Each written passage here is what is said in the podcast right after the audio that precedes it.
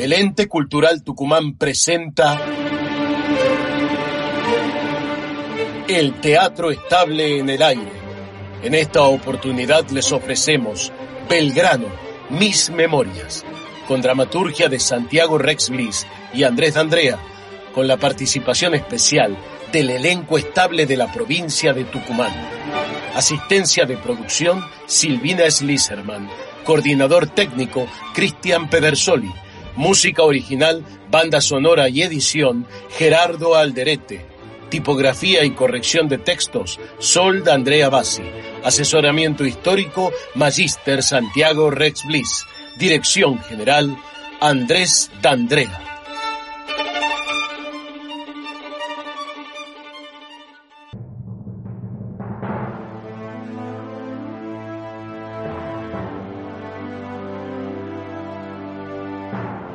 Mis padres me bautizaron Manuel José Joaquín del Corazón de Jesús Belgrano. En alguna época me llamaban General Belgrano. La verdad es que nunca imaginé que mi vida sería recordada en la posteridad, y mucho menos que erigieran estatuas en las plazas de mi país en mi honor. Voy a contarles la historia de los que fueron los años más importantes de mi vida y tal vez de la historia argentina.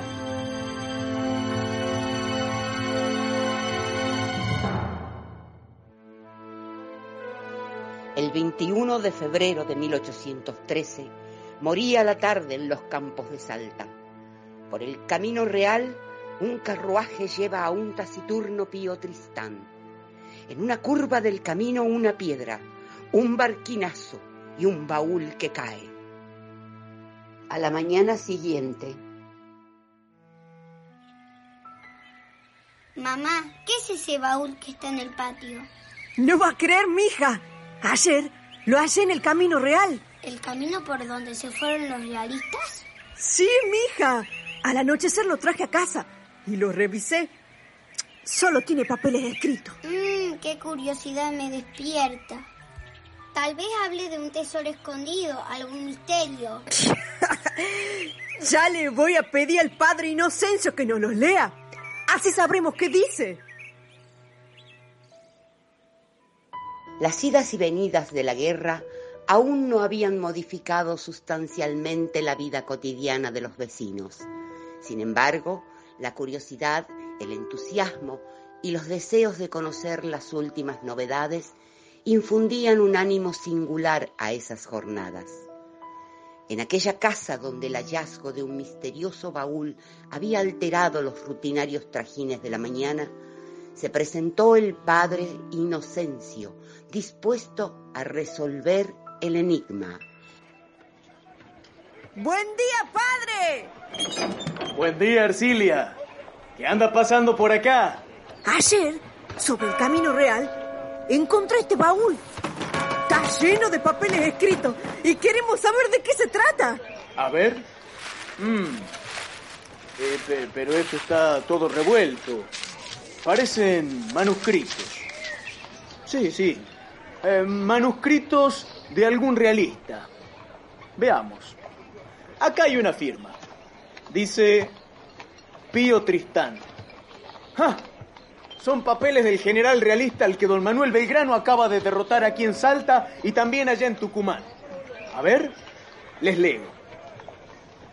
Cuando las tropas enemigas habían quebrado nuestra resistencia y peleábamos por nuestro rey en las calles de la ciudad, noté que mis oficiales habían, escapado a refugiarse en la iglesia catedral. Esa cobardía sublevó mi espíritu. No podían traicionar así la causa de nuestro rey. Mandé inmediatamente a buscarlos. En la iglesia catedral, escondido entre vecinos, mujeres y niños, soldados y oficiales realistas buscan refugio ante la inminente derrota. Los ánimos están caldeados.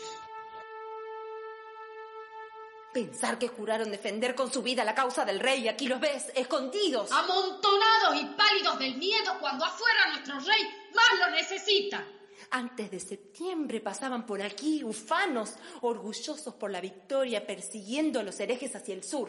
y acá los tenemos. Parece que la derrota en Tucumán los volvió unos cobardes. ¡Salgan a pelear, cobardes! ¡Salgan, cobardes! ¿Esa mujer en el púlpito quién es? Esa vino de Buenos Aires acompañando a su marido en defensa de nuestro rey. Pascuala se llama. Pascuala Balbás. Es brava, ¿eh? No sabes el temperamento que tiene. En estos momentos, nuestro rey necesita de ustedes. Deben salir y enfrentar a estos que se dicen patriotas para arrebatarles el triunfo. No sean cobardes. Nadie se mueve. ¡No tienen vergüenza! Don Pío Tristán, su general, les dice que vuelvan a sus puestos de honor a defender hasta el último aliento la causa real a la que se le han consagrado. No sean viles, no sean infames. Pero están petrificados. Así será imposible que la causa de nuestro rey triunfe. Está todo perdido. ¡Cobardes! ¡Cobardes! ¡Salgan! ¡Salgan a ¡No pelear, sean cobardes! ¡Tomen sus. ¡Vamos, cobardes! ¡Salgan a pelear! Pero fue en vano. Ni las imprecaciones de esa valiente mujer pudo moverlos. ¿Y? Siga leyendo, siga leyendo, padre. No se detenga. Ya, ya, Rufina. Es que esto no tiene ni orden ni concierto. Está todo muy revuelto, muy desordenado. No importa, tome, lea esta. Ya, Rufina, ya. A ver, dice. Aquí en Salta será fácil hacerse fuertes. Bastará ubicar al ejército en el portezuelo. La única entrada a la ciudad. Y esperar desde la altura a que aparezcan los enemigos, que necesariamente entrarán desprotegidos por el bajo. Este 20 de febrero de 1813 me siento seguro y confiado.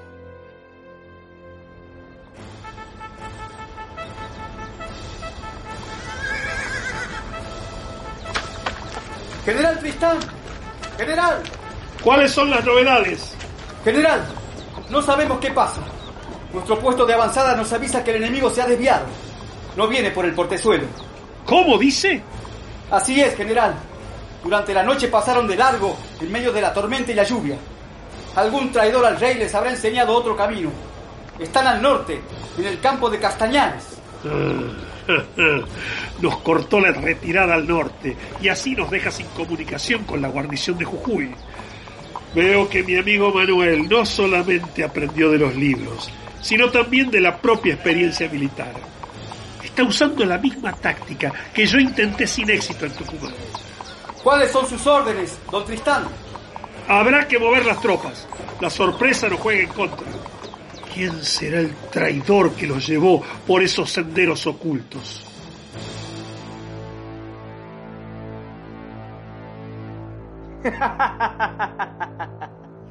¿De qué se ríe, padrecito? ¡Claro! es tu tío el que les enseñó el camino. ¿Quién? ¡Tu tío! ¡El chocolate Sarabia! ¿El tío Apolinario? El mismo, niña. Ese hombre conoce los caminos como la palma de su mano.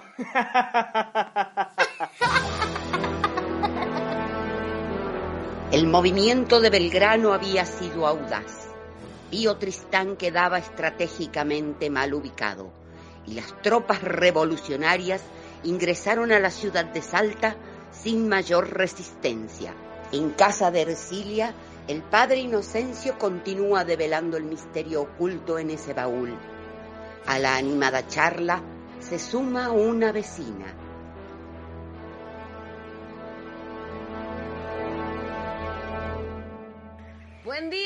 Inocencio! Buen día, Ercilia. Pero ¿y por qué tanto jolgorio? Uy, uy, uy, uy, uy, uy, uy, ¿cómo está mi pequeña sobrina? Venga, venga. Mire el hermoso vestido que le ha comprado la tía.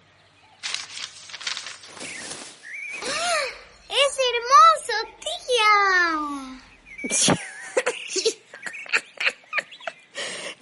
tu marido estábamos riéndonos! ¿Qué ha hecho ahora mi chocolate?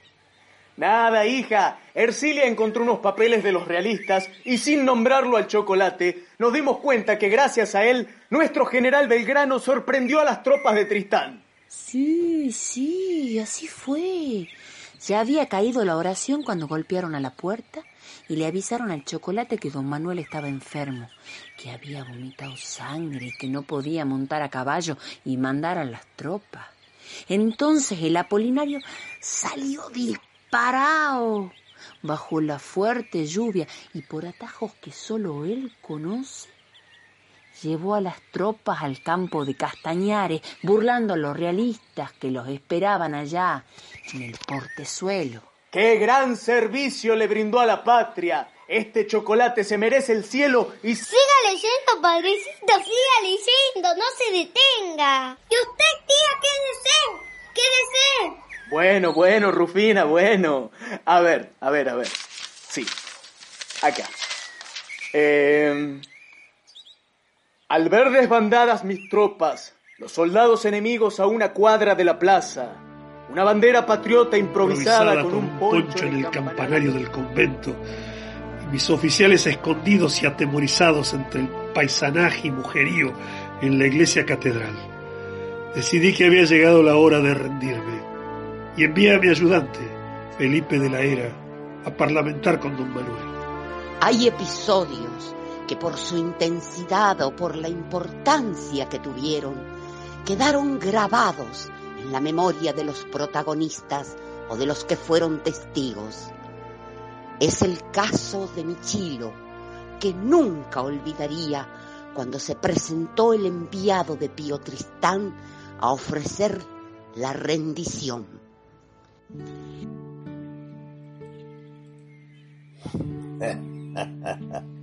ah, pásame un matecito, pásame un matecito. Sí, te ahí va, toma. ¿Qué le has puesto? Y mente Está rico. peperina. Sí. Ah, eso es. Bueno, como te decía, Mm. vos viera el atrás y sonso que tenía el enviado Tristán que había venido a, como este, a parlamentar. Qué viejito este. ¿Vos me hablas de la batalla de Salta? Claro, mujer, sí, he acompañado a don Manuel en todas sus campañas. Mm. ¿Cómo te llamabas? Don Felipe de la Era se llamaba este pobre hombre. Pero Déjalo, déjalo, Toby, aquí tengo la comidita. Eh, para mí era una especie de mozo y mano de don Ah. Pío. O Mm. sea que era como yo. Mm. Y en cuanto apareció temblando, muerto de miedo estaba, parece que había visto el alma mula. Ay, nomás yo le ofrecí un jarro con agua. Ay, don Manuel, ¿cómo lo ha tratado? Bien, pero este Ah. hombre no podía ni hablar. Le temblaban las chuncas, aterrorizado estaba. Bueno, no era pa' menos, claro. El miedo solo sirve para perderlo todo, decía mi general. Ah. Esos jodos se creían todas las sonceras que hablaban de nosotros. Que eran crueles, sanguinarios, más malos que el ají. ¿Y qué, qué, qué mensaje traía el hombre? Sí. Decime. ¿Ah? ¿Qué era el mensaje que traía? ¿Mm? Y no sé, Gumersin, no sé. Mm. No sé. El general ha tratado como un verdadero caballero, pero me ha pedido que me aleje y no he podido escuchar muy bien. Ah, ¿para qué contás así? Siempre deja la historia media, vos pasame el mate. Sí, Bueno, sí. ¡Perro! Déjalo, te digo. Antes de que yo me vaya, el general me ha dicho, mira, se me ponen los pelos de punta cuando hablo de mi general. Él me ha dicho, ¡Michilo! Tráele más agua por ese pobre hombre, mira cómo tiene la jeta seca como lengua y cata.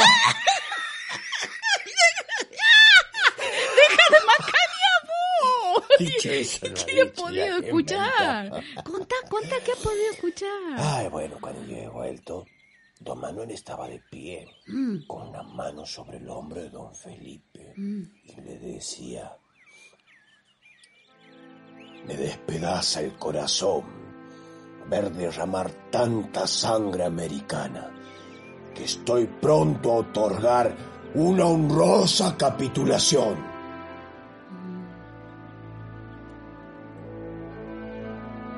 Dado el desastre que habíamos sufrido, esperaba lo peor.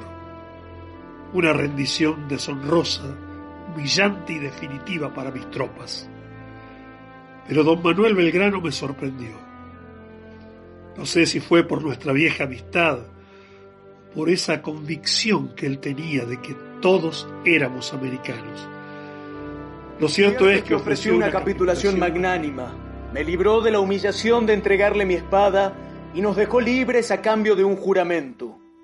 Esa mañana entendí la grandeza de espíritu de mi viejo compañero de Salamanca. Ya me aburrí, padrecito. Aquí no dicen nada de un tesoro como yo creía. ah, Rufina, Rufina. Aunque todavía no lo entiendas, este misterioso baúl escondía un importante tesoro que el tiempo y la historia sabrán apreciar. El tesoro, mi querida Rufina, no es de oro, es de papel. El desánimo y el temor reinaban entre los realistas cuando Manuel Belgrano les impuso las condiciones de la capitulación. Desde un campanario, dos mujeres realistas observan preocupadas la situación. Estoy desesperada. Ya me contaron que Tristan se rindió. No quiero volver viuda al Alto Perú. Mujer, son las cosas de la guerra. A veces te toca vencer y hoy no tocó perder. Yo solo espero que los tomen prisioneros un tiempo y después los larguen. Ahí veo que nuestros hombres dejan la plaza. Ah, parece que no quedan prisioneros. Van con todas las armas y las banderas. No puedo creer lo que veo. Los herejes insurgentes los saludan con honores. No, no los detienen ni los humillan. Se han formado en fila. Están entregando una por una las armas. También las cartucheras, los correajes y tambores. Pobre, pobre de nuestros hombres. Despojado de todo su pertrecho, ya no parece un ejército, ya no parecen de este ejército. ¿Qué lo fusilarán? Son como una manada de borregos, todos amontonados, sin forma, y con la resignación y la bronca pintada en el rostro. ¡Ay, pobrecitos! Deja de llorar, mujer. Hace silencio. Hace silencio. Están jurando algo, mira. ¿Qué juran?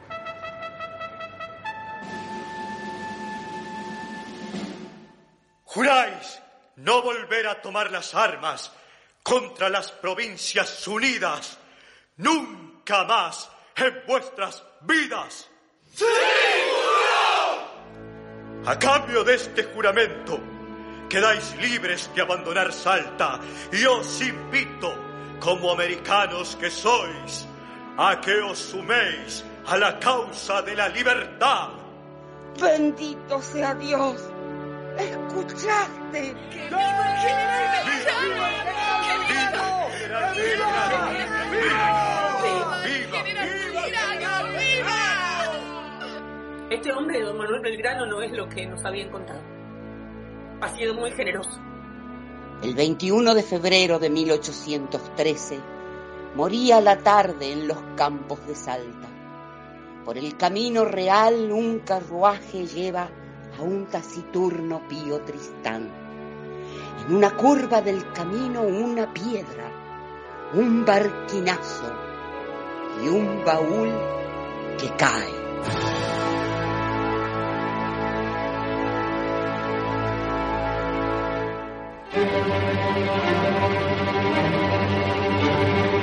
Se puede decir que la vida de un hombre se resume en un momento. En el caso de don Manuel Belgrano, su vida reúne dos momentos fundamentales. La batalla de Tucumán y la jura de la bandera.